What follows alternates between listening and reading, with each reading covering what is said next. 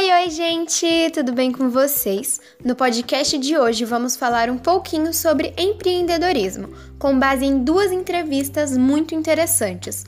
A primeira, produzida pelo canal Invest News BR, com participação de Flávio Augusto, e a segunda, produzida pela Cultura, o programa Roda Viva, com participação de Ale Costa.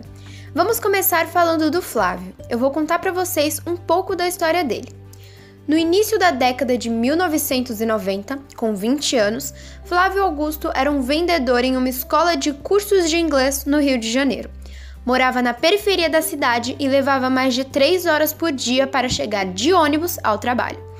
Conseguiu ser promovido a gerente de vendas e pouco depois decidiu abrir sua própria escola, em 1995.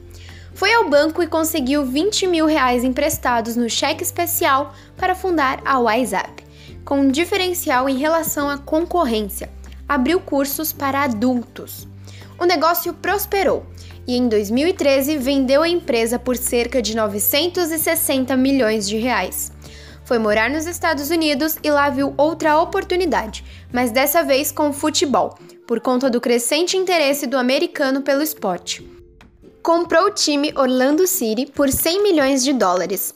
Três anos depois, quando a WhatsApp estava em decadência, resolveu comprá-la de volta. Pagou 398 milhões, menos da metade do valor pelo qual vendeu.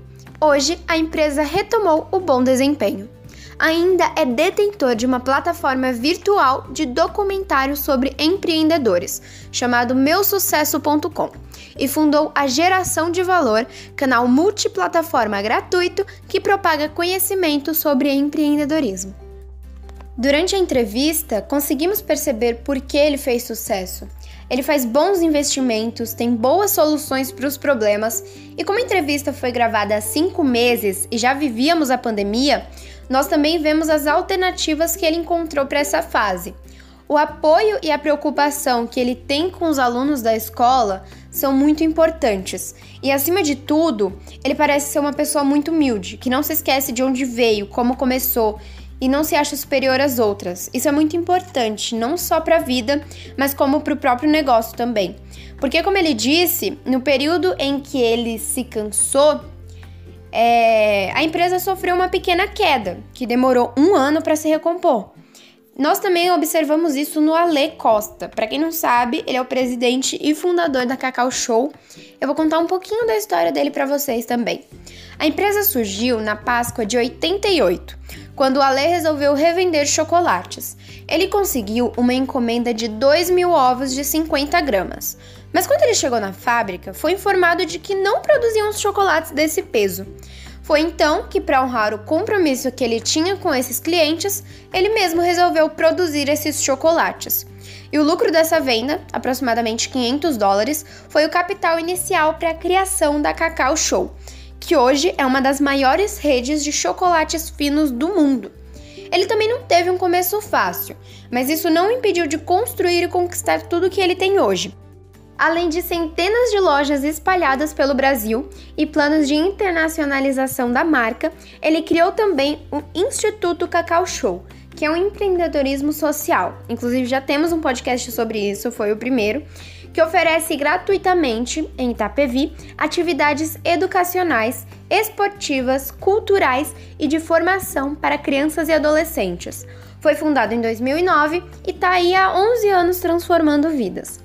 No final da entrevista, ele fala uma frase muito inspiradora, que é: Ninguém me disse que era impossível, então eu fui lá e fiz. Eu queria falar para você que tem um sonho ou um objetivo, não desista. Mesmo se alguém falar que é impossível, vai lá e tenta. Você nunca vai saber se vai funcionar ou não se você não tentar. Então tente. E antes de encerrarmos, eu queria falar sobre a missão, visão e valores da minha empresa. É uma confeitaria fictícia chamada Grande Sonho Doce. Bom, a nossa missão é proporcionar para as pessoas boas lembranças, através de produtos de altíssima qualidade com gostinho de infância. A nossa visão é crescer cada vez mais, encantar as pessoas com nossos produtos e sabores. E os nossos valores são o respeito, a ética e o compromisso com os clientes e fornecedores. É isso, gente. Eu espero que vocês tenham gostado. Um beijo e tchau!